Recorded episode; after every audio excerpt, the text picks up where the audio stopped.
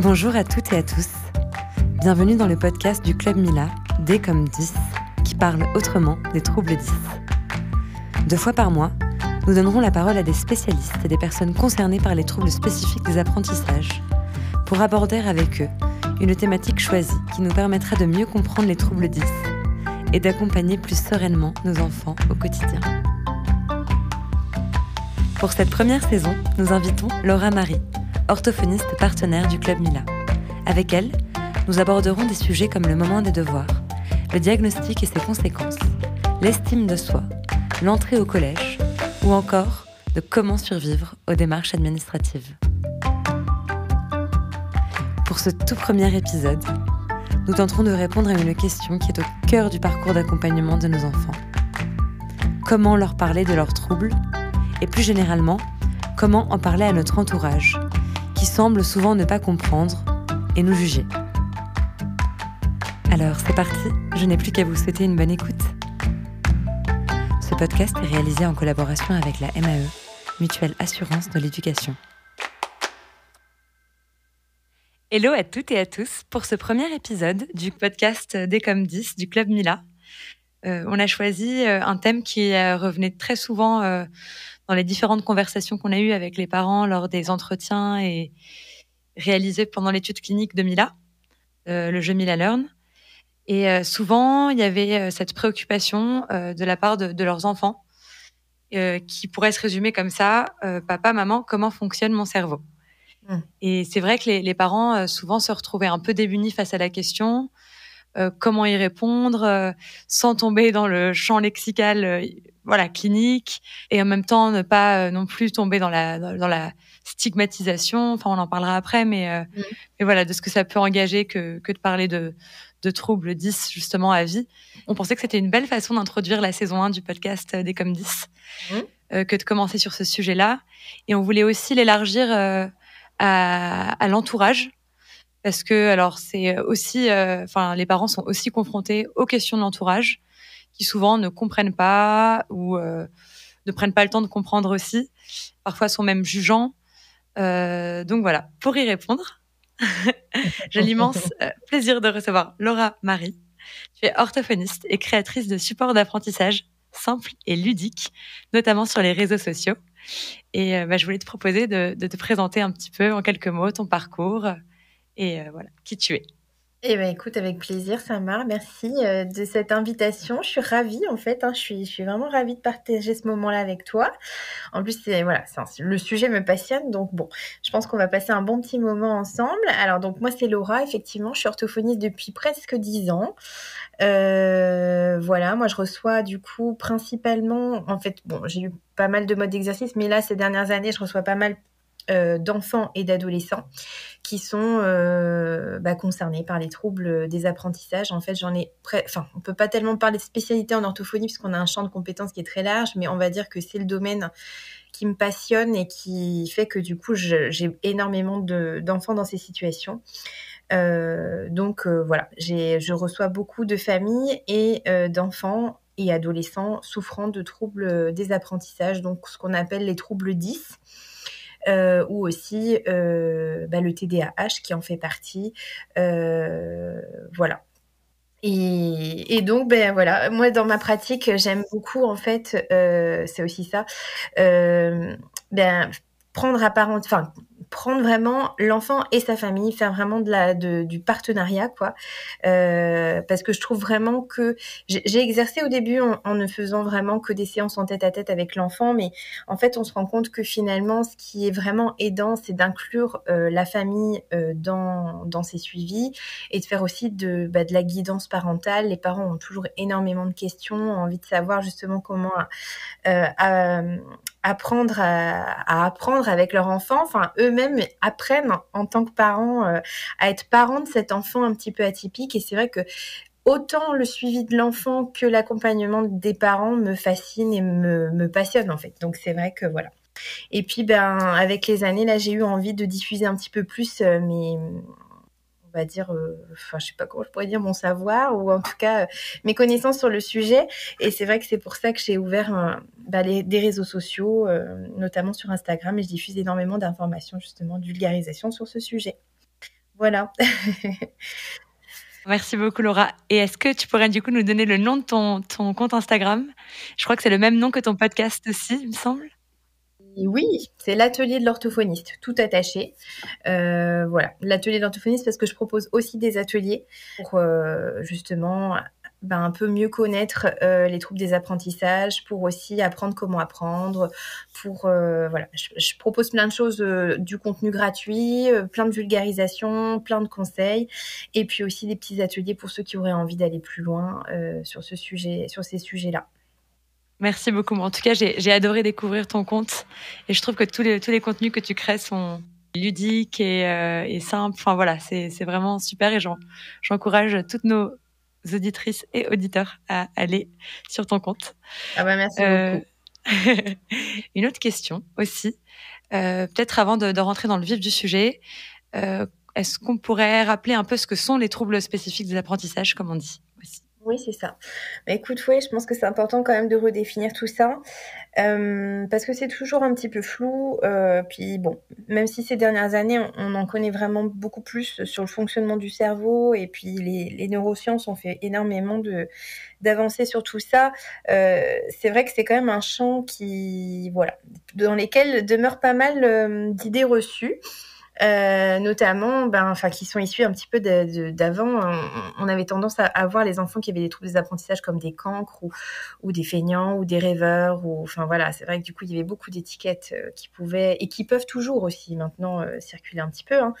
Euh, donc, je pense que c'est important de bien rappeler que donc les troubles, ce qu'on appelle les troubles 10 ou les troubles des apprentissages, sont des troubles qui rentrent dans une catégorie plus large qu'on appelle les troubles du neurodéveloppement. Euh, alors, qu'est-ce qu'on appelle un trouble du neurodéveloppement? En fait, un trouble du neurodéveloppement, c'est bah, un trouble du développement du cerveau, en fait, c'est-à-dire que du coup, ça, c'est de naissance, en fait, c'est ça qui est important déjà de comprendre, c'est que l'on est avec, et c'est en fait un dysfonctionnement d'une partie très précise, très localisée euh, du cerveau. Euh, donc en fait, ça va dépendre aussi bah, de quelle zone va être justement affectée. Euh, et c'est justement cette zone très... Enfin, en fait, tout le reste du cerveau fonctionne tout à fait euh, normalement. Et on va dire que euh, certaines zones très localisées, donc par exemple dans le cas de la dyslexie, on va dire que ça va être la, la zone de la lecture qui va avoir un fonctionnement... Alors, on peut parler de dysfonctionnement ou de fonctionnement atypique aussi, parce que en fait, ça dépend aussi du degré de sévérité. Euh, mais chez certains enfants, c'est pas un réel dysfonctionnement, mais plus vraiment un fonctionnement différent euh, de cette zone-là. On va dire que c'est moins typique, moins facile. Tout, en fait, euh, selon l'endroit où ce trouble va se trouver dans le cerveau, ça va provoquer des troubles différents, des troubles du langage, des troubles de la lecture, des troubles de l'orthographe, des troubles du calcul, euh, alors que tout le reste fonctionne très bien. Donc ce n'est pas du tout... Euh, il y a aussi quelque chose qui me tient à cœur, c'est que ça n'a rien à voir avec l'intelligence. En fait, voilà, l'intelligence globale de la personne n'est pas atteinte, en fait. Hein. c'est vraiment... Euh, un point très spécifique du cerveau qui fonctionne différemment et qui rend du coup les apprentissages euh, bah, plus compliqués, plus lents. Vous savez que moi, j'aime bien parler de, neuroatypie, en fait, plus que de troubles du neurodéveloppement, euh, parce que je trouve que la neuroatypie, je trouve que justement ça, ça, ça donne cet aspect-là euh, bah, de fonctionnement atypique qui sort un petit peu de la norme ou du commun, mais il y a moins cet aspect justement de trouble. Euh, et, et c'est vrai que ça touche parfois mieux les parents ou les enfants qui, qui de toute façon vivent bien hein, euh, cette différence. Ils se sentent différents euh, à partir du moment où on rentre dans donc dans les apprentissages. Donc, oui, j'ai pas précisé, mais donc dans les troubles du neurodéveloppement, on a plein de troubles différents. On peut avoir les troubles autistiques, on peut avoir euh, les troubles des coordinations qu'on appelle la, dyspraxie. On peut avoir du coup euh, les troubles du langage, notamment ce qu'on appelait autrefois la dysphasie. Et les troubles des apprentissages, c'est vraiment ce qui euh, va concerner les apprentissages scolaires en fait, ce que sont du coup la lecture, l'écriture euh, et, et, le calcul en fait. Ça, ça rend. Et il y a le bégaiement aussi, qui est du coup encore un, autre dont on parle moins, mais ça fait partie aussi des troubles du neurodéveloppement. Euh, donc voilà, on a une grande famille des troubles du neurodéveloppement et dedans, en fonction des zones qui sont affectées, ça va donner un trouble, un trouble différent. Voilà. Euh, voilà en gros ce que c'est. Après, on peut avoir donc ce qui est très important de retenir, c'est que ça dépend vraiment, euh, comment dire, euh, du degré de sévérité aussi. Euh, ça, c'est vraiment euh, très très important. C'est-à-dire que du coup, on a tout un, champ, un spectre, on va dire. C'est-à-dire que on en parle souvent dans le, champ du, spectre autistique. C'est-à-dire que du coup, on a des degrés très divers d'atteinte euh, dans le d'autisme. Mais c'est également vrai en fait pour la dyslexie. C'est également vrai pour la dysorthographie. C'est également vrai pour la dysphasie. En fait, on a des degrés d'atteinte qui sont vraiment très très très divers d'un enfant à l'autre. Et on va dire que l'enfant colore le trouble. En fait, le trouble colore l'enfant, euh, voilà, mais l'enfant colore aussi le trouble à sa manière aussi. Euh, il y a presque euh, enfin c'est voilà il y, a des traits communs qu'on va retrouver selon les troubles mais en même temps il n'y a pas deux façons identiques en fait d'avoir un, même trouble enfin c'est ça aussi qui est fascinant c'est que bon moi j'ai vu des centaines et des centaines et des centaines d'enfants dyslexiques et à chaque fois même si on a des choses qui reviennent des problématiques qui reviennent c'est jamais exactement la même chose c'est jamais exactement non plus la même façon d'aborder ça avec l'enfant. Et c'est ça qui est aussi très riche. C'est important de se dire qu'on est avec. Et du coup aussi, ben, on grandit avec. C'est-à-dire que du coup, euh, c'est pas quelque chose qui se guérit. En fait, c'est pas. Euh. Moi, je fais souvent le parallèle du coup avec les les, les troubles oculaires, enfin, c'est-à-dire du coup euh, la myopie, l'hypermétropie. On est myope, on est hypermétrope, euh, et du coup on va apporter une correction visuelle. On peut trouver des solutions, il y a des petites rééducations, mais c'est vrai que ça fait partie du coup de ce qu'on est. Euh, et c'est pareil, on est dyslexique et on reste. Alors du coup, on va pouvoir euh, avancer, ajuster, améliorer. Mais c'est vrai qu'il y a quand même cette dyslexie qui restera toujours. voilà. Donc c'est souvent ce qui est source de grande inquiétude auprès des parents, mais euh, mais voilà, on aura l'occasion d'en parler. Euh, je pense au cours de ce podcast ou de ces épisodes, euh, c'est pas du tout une fin en soi et euh, et même dans l'avenir. Enfin moi j'ai du coup j'ai des des belles histoires d'enfants et du coup d'enfants, d'adolescents, de jeunes adultes qui sont devenus ce qu'ils voulaient être, enfin voilà, et qui ont de très très beaux parcours, quoi. Donc voilà. Merci beaucoup pour euh, cette note très, enthou très enthousiaste et positive. Et euh, je, effectivement, je pense qu'on en a, on en a besoin. Euh, et, et, donc là, on a, tu nous as expliqué un, un large panorama de, de, ce que sont les troubles. Merci beaucoup, c'était très clair.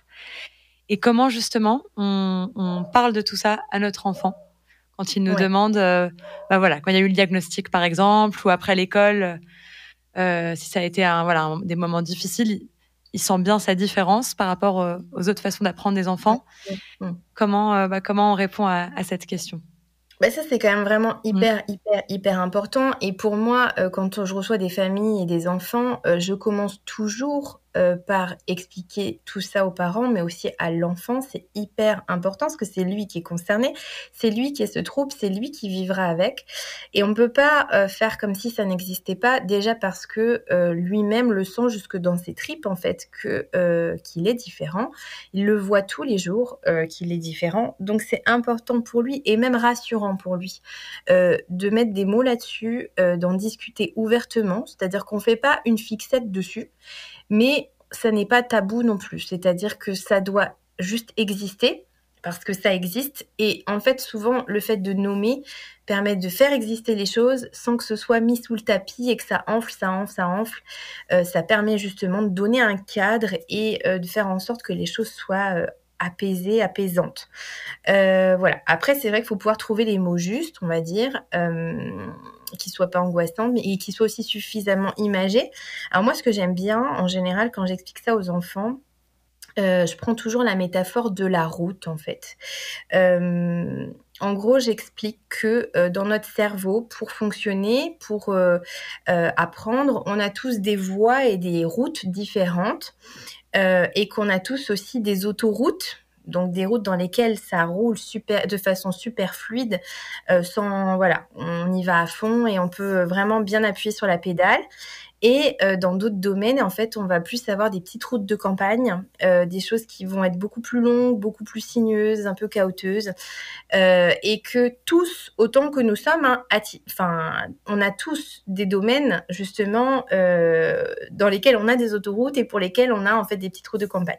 Donc moi, j'essaie du coup de prendre cette cette euh, métaphore pour l'enfant, je vais l'adapter en fonction du trouble pour expliquer que du coup, par exemple, si je parle d'une dyslexie, je vais dire à l'enfant que, euh, ben, en fait, le petit copain dans la classe, certainement que lui, dans sa, dans sa, la zone de son cerveau dans laquelle il traite la, la, lecture, il a des autoroutes, ce qui fait que du coup, euh, ça roule, ça, ça, voilà, lui, il a appris très très facilement, il lit très vite, c'est fluide, voilà et que bah, lui, malheureusement, bon, voilà, c'est fait différemment dans son cerveau, c'est ni mieux ni moins bien. Euh, c'est ainsi. Euh, faut juste le prendre en compte. Chez lui, c'est plutôt une route de campagne, quoi. C'est plutôt une route de campagne. Voilà, ça veut dire que du coup, ça va être moins facile. Ça va, on va arriver à destination, mais ça va être beaucoup plus lent. Euh, qu'il y a plus de risques de se perdre ou euh, de faire des erreurs. Euh, mais pour autant, on arrive quand même à destination. Et euh, le but de l'orthophonie. Après, du coup, je, je, reprends cette métaphore pour parler de la, la, thérapie. Que le but de la thérapie, enfin, qu'en gros, moi, c'est pas en mon pouvoir de lui construire une autoroute mais que euh, on va se rapprocher le plus possible de l'autoroute. C'est-à-dire que du coup, on va faire en sorte de trouver la voie. Voilà, je vais lui donner des clés, une carte qui lui permet de trouver la voie qui soit la plus proche de l'autoroute. Comme ça, du coup, il va se perdre le moins possible. Euh, et du coup, on va allonger cette voie ensemble. Et euh, une fois que du coup, il sera bien parti, il y aura plus besoin de moi. Euh, moi, je donne le top départ. J'essaye de baliser le terrain avec lui on trouve des moyens et puis ensuite du coup il sait continuer sa route comme ça tout seul même si pour lui dans son cerveau, ce sera peut-être jamais une autoroute, mais voilà. Et puis je leur montre, je lui montre que peut-être que du coup ce copain pour qui, enfin pour qui il y a une autoroute dans la tête au niveau de la lecture, bah peut-être pas pour les maths. Euh, alors que lui, oui. En fait, c'est important de leur montrer aussi euh, bah, dans quel euh, dans quel domaine ils sont compétents, ils sont performants en musique, en sport, en dessin, enfin peu importe. Voilà qu'on a tous des apprentissages qui sont évident et facile pour nous et fluide, et tous des apprentissages pour lesquels on doit bah, peiner plus, recommencer et, euh, et pas se décourager. Quoi. Voilà, moi c'est toujours la métaphore que je prends, souvent la métaphore que je trouve qui parle le mieux aux enfants euh, et qui les motive en même temps, qui les fait pas baisser les bras quoi, euh, en se disant qu'ils arrivent toujours au bout du compte quand même, on arrive toujours au bout du chemin, euh, même si ça peut prendre un peu plus de temps que pour les copains quoi. Complètement. Je la trouve très, très parlante, cette métaphore. Et, euh, et facile à utiliser. Et même en termes d'image, je trouve que on, on, se figure très, très bien, en fait, euh, ces autoroutes qui vont vite et, et, les petites routes de campagne. Bah ouais, voilà, c'est ça. Euh, dans lesquelles aussi on peut profiter plus du paysage. Donc, il y a toujours du bon. Ouais. Ben voilà, mmh on peut y trouver du, pays, du, du, plaisir aussi. Il y a des, justement, c'est ça, c'est que du coup, on a aussi des, des avantages finalement euh, que d'autres n'ont pas. Euh, et c'est c'est bien aussi de pouvoir voir ça avec les enfants. C'est-à-dire que du coup, euh, même dans, dans leurs apprentissages, les enfants, on, on prend le temps, un temps différent, justement, de décortiquer tout ça, chose que d'autres ne font pas en fait. Et non, mais c'est chouette. Enfin, en tout cas, c'est souvent ça parle bien. Moi, j'aime bien aussi cette petite métaphore Il y en a qui prennent aussi la métaphore de la boîte à outils. Euh, c'est-à-dire du coup qu'on a une boîte à outils euh, qui nous est donnée, euh, pareil, alors avec des outils différents pour construire différents apprentissages. Que bah, je sais pas, la boîte à outils, par exemple du copain pour la lecture, elle est pareil, elle est bien, elle est voilà, elle est complète et tout. Et ben pour pour d'autres, ben, c'est des outils un petit peu moins efficaces, un petit peu moins performants.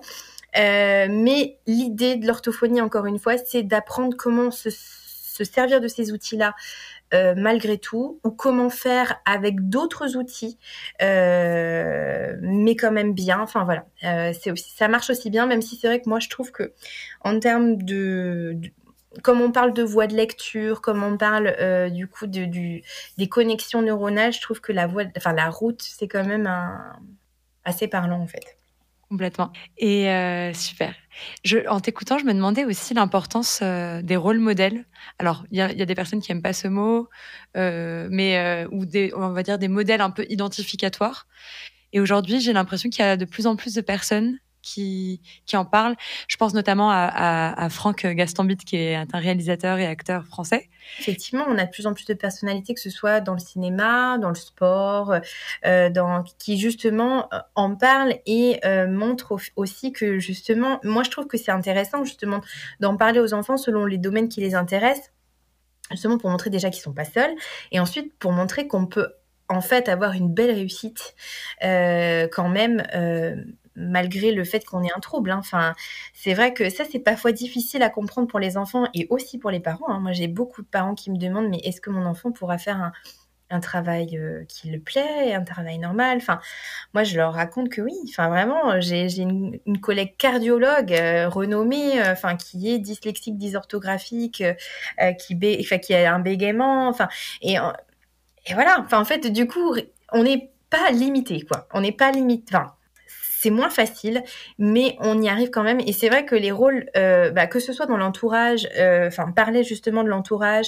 ou des gens euh, qui ont réussi ou des modèles, comme tu dis, du coup, de gens dans la chanson ou dans le sport qui ont réussi, ça peut tout à fait motiver et, vraiment donner des identifications claires pour les enfants, en fait. Moi, je trouve que c'est très, très bien.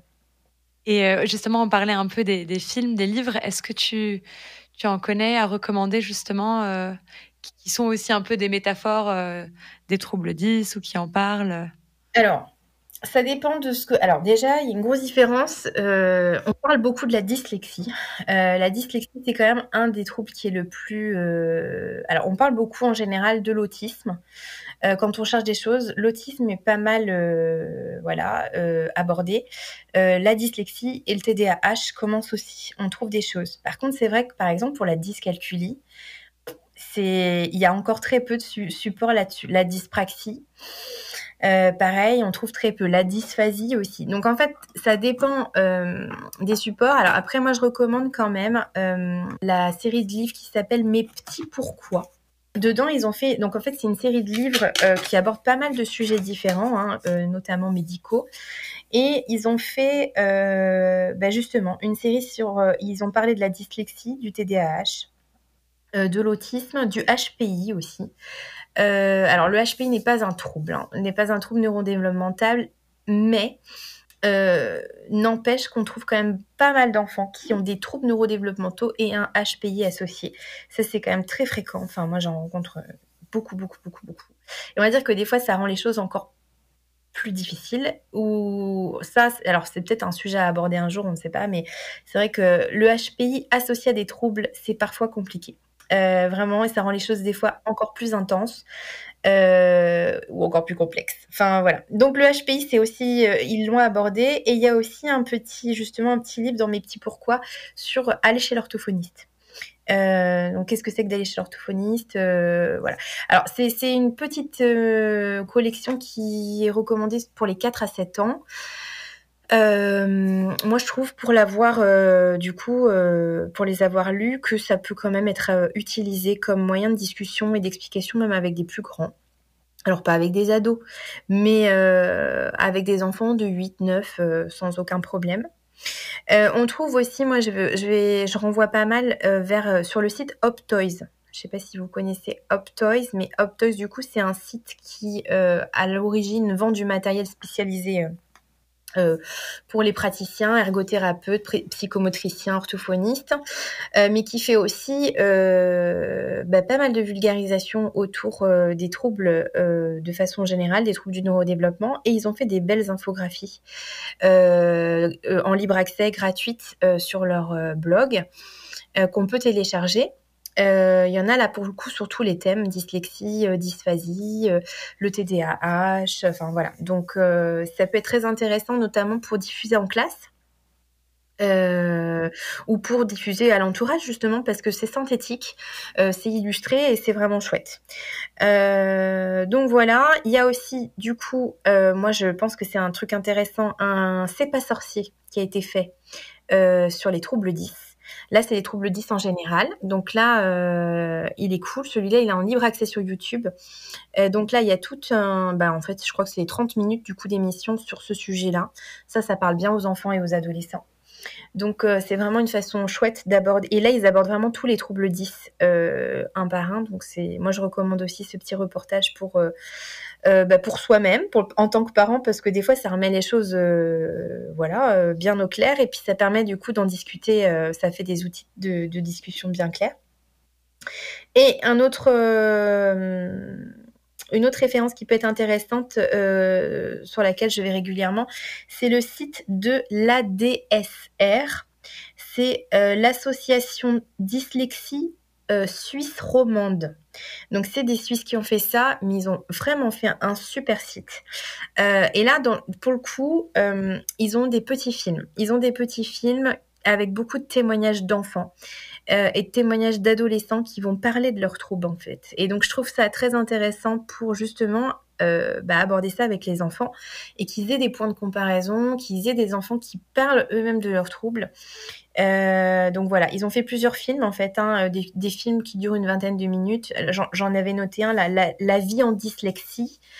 Il y en a plusieurs autres et puis bah faut voir en fait. Aller sur leur site, il y a déjà des infographies, des rappels sur euh, les différents troubles. Et il y a aussi plein de témoignages euh, et des petits films intéressants pour, euh, pour aborder tout ça. Alors c'est plutôt axé dyslexie quand même. c'est vrai que c'est difficile d'avoir des choses sur la dyscalculie par exemple. Je sais que ça, c'est pas évident. Il y aurait du boulot à faire sur ce sujet-là. Mais en tout cas, voilà des références qui me semblent, enfin, qui sont gratuites, faciles d'accès et qui, à mon avis, peuvent parler autant aux parents qu'aux aux enfants ou à l'entourage en fait. Merci beaucoup Laura. Et euh, je, rappelle aussi, j'en profite pour rappeler que tout ce dont tu as parlé, on va, on va le, mettre sur la plateforme du Club Mila, à laquelle les membres ont accès. Vous pourrez retrouver euh, tout ce dont a parlé Laura dessus. Je pense la, la collection des 100 idées. 100 idées pour aider un élève dyscalculique, 100 idées pour aider un enfant dyslexique, 100 idées pour aider. Alors là, c'est plus, du coup, on va dire, c'est moins pour comprendre les troubles que pour l'aide à apporter ou les aménagements à apporter. Mais c'est quand même des ressources intéressantes justement pour ça, puisqu'on est toujours en quête de pistes, de clés et d'aide. Euh, voilà. Donc là, on va pas dire que ce sont des livres qui aident à comprendre ou à expliquer, mais c'est quand même des ressources intéressantes pour, euh, pour euh, agir là, pour le coup. Merci beaucoup pour toutes ces recommandations. Euh, moi, j'avais euh, aussi euh, d'autres questions, mais je voulais juste d'abord faire un petit aparté sur la dyscalculie. J'avais juste un doute, Laura, c'est un diagnostic qui est différent, et c'est pour ça que c'est plus difficile à détecter ou non, c'est pas plus difficile à détecter, c'est pas non plus euh, différent, mais disons que euh, c'est un sujet dont on parle moins, qui est peut-être un peu moins étudié euh, que là ne l'ont été, mais même, enfin, il y a quand même pas mal de choses dessus. C'est surtout que après en orthophonie, alors je sais pas trop comment c'est ailleurs en Suisse ou en Belgique. Ou... Mais euh, là, en France, en tout cas, c'est vrai que nous, on a un champ de compétences en orthophonie qui est ultra vaste. Euh, ça va du coup euh, du langage, donc tous les troubles des apprentissages, mais on a aussi tous les troubles neurologiques, on a aussi le handicap, on a aussi la surdité, le bégaiement, la voix, et aussi tout ce qui est plus trouble de la déglutition, de l'alimentation, chose qui est moins connue en orthophonie. Enfin, en gros, on est formé à toutes ces choses en formation initiale.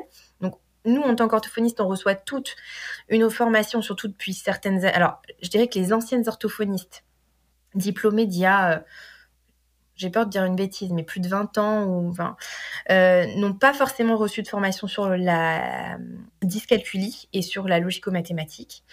Bon, je, dis à la louche. Hein. Franchement, là, je dis à la louche, mais on va dire que depuis 20 ans, 15-20 ans, ça fait partie de la formation initiale de toutes les orthophonistes. Donc, on a toutes reçu euh, une formation de base là-dessus, c'est-à-dire comment euh, détecter, comment bilanter, comment accompagner. Après, selon les écoles aussi, parce que moi, euh, tu vois, j'étais dans une école où du coup c'était axé très neuro, ORL et mmh. tout. Moins, mais en fait c'est ça. En fait, ça dépend beaucoup du directeur de chaque école et de ses intérêts.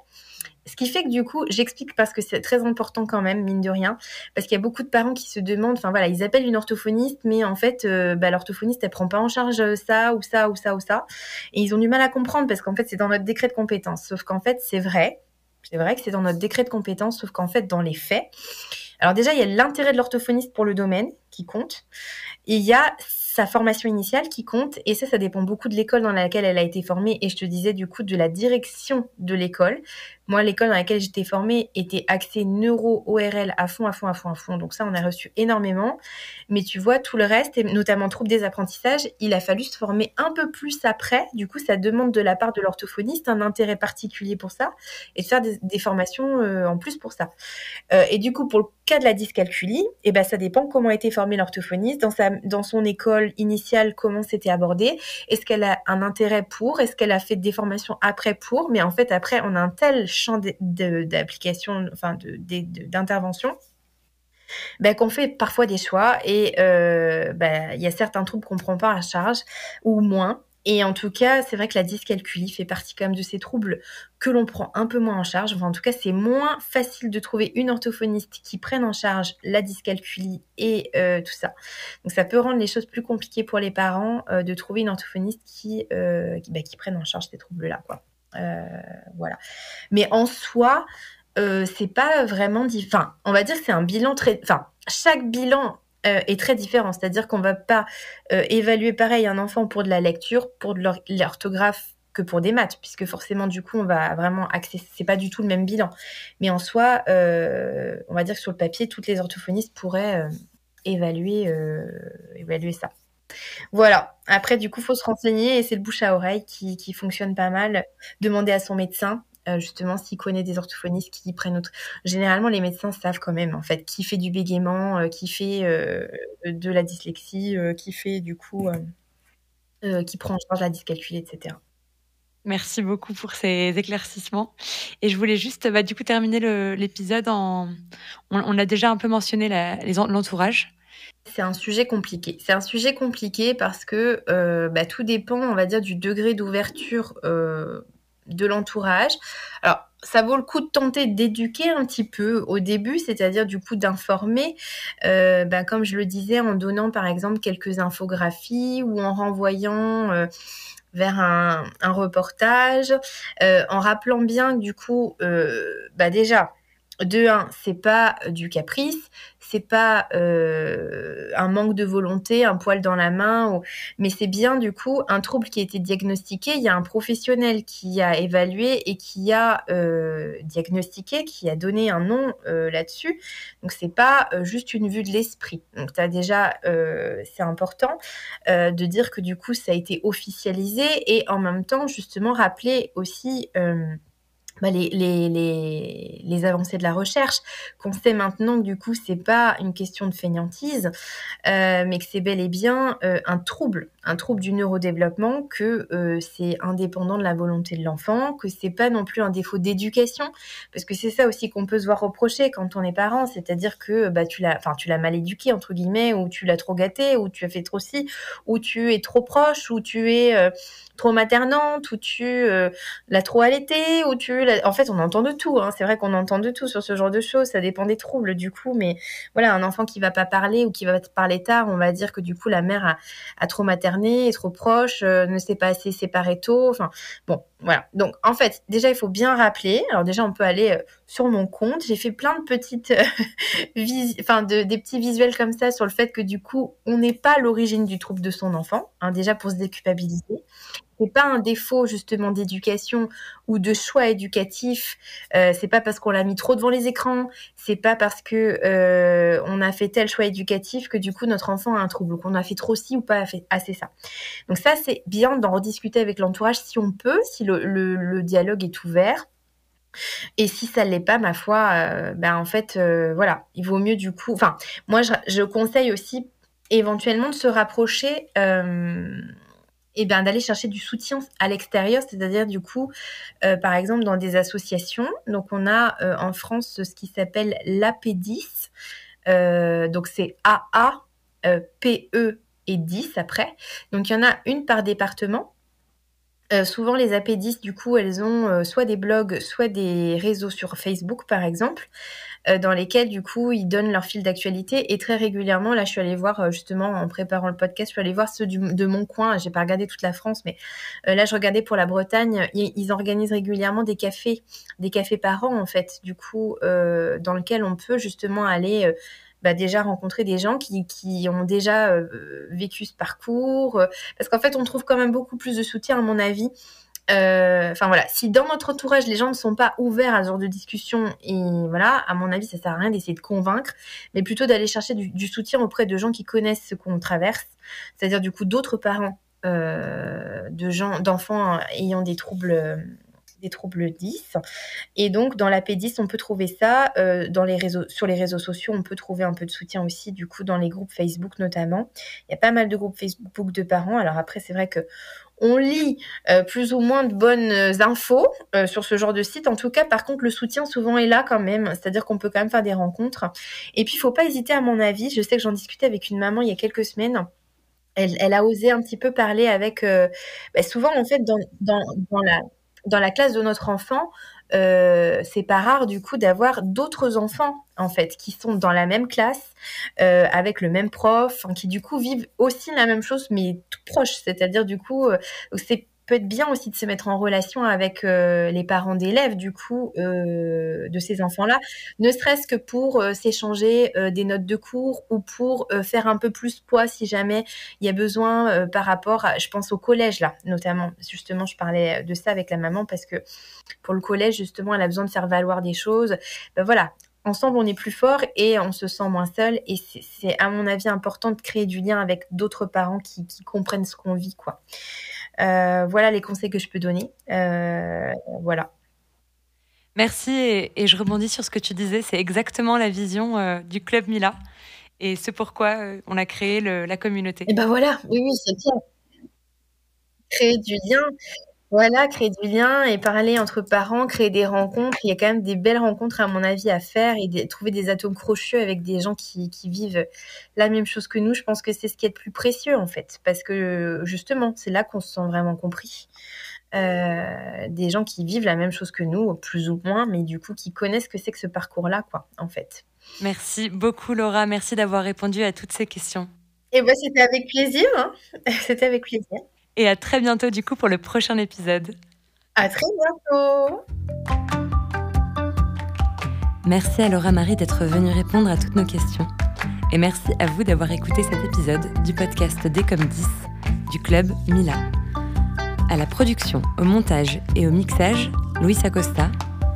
Le générique est une réalisation de Théophile de Marc. Un grand merci à la MAE et à toute l'équipe Mila d'avoir rendu ce projet possible. Je suis Samar Shahaban et je vous dis à très bientôt.